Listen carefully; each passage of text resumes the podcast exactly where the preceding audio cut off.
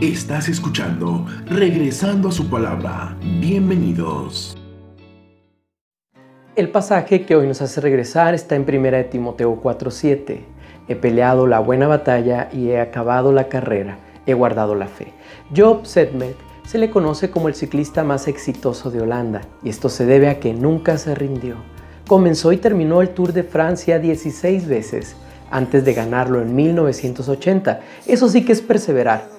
Muchos han logrado triunfar tras avanzar en el camino llamado no rendirse nunca. Sin embargo, otros han perdido la oportunidad de alcanzar el éxito porque abandonaron demasiado rápido este camino. Esto puede suceder en todas las áreas de la vida, la familia, la educación, los amigos, el trabajo y la iglesia misma. La clave para la victoria es la perseverancia. El apóstol Pablo perseveró a pesar de la persecución y la aflicción.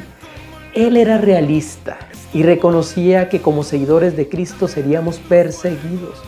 No obstante, le enseñó a Timoteo que pusiera su fe en Dios y en el estímulo que dan las escrituras. Eso lo ayudaría a enfrentar el desánimo y a perseverar con esperanza.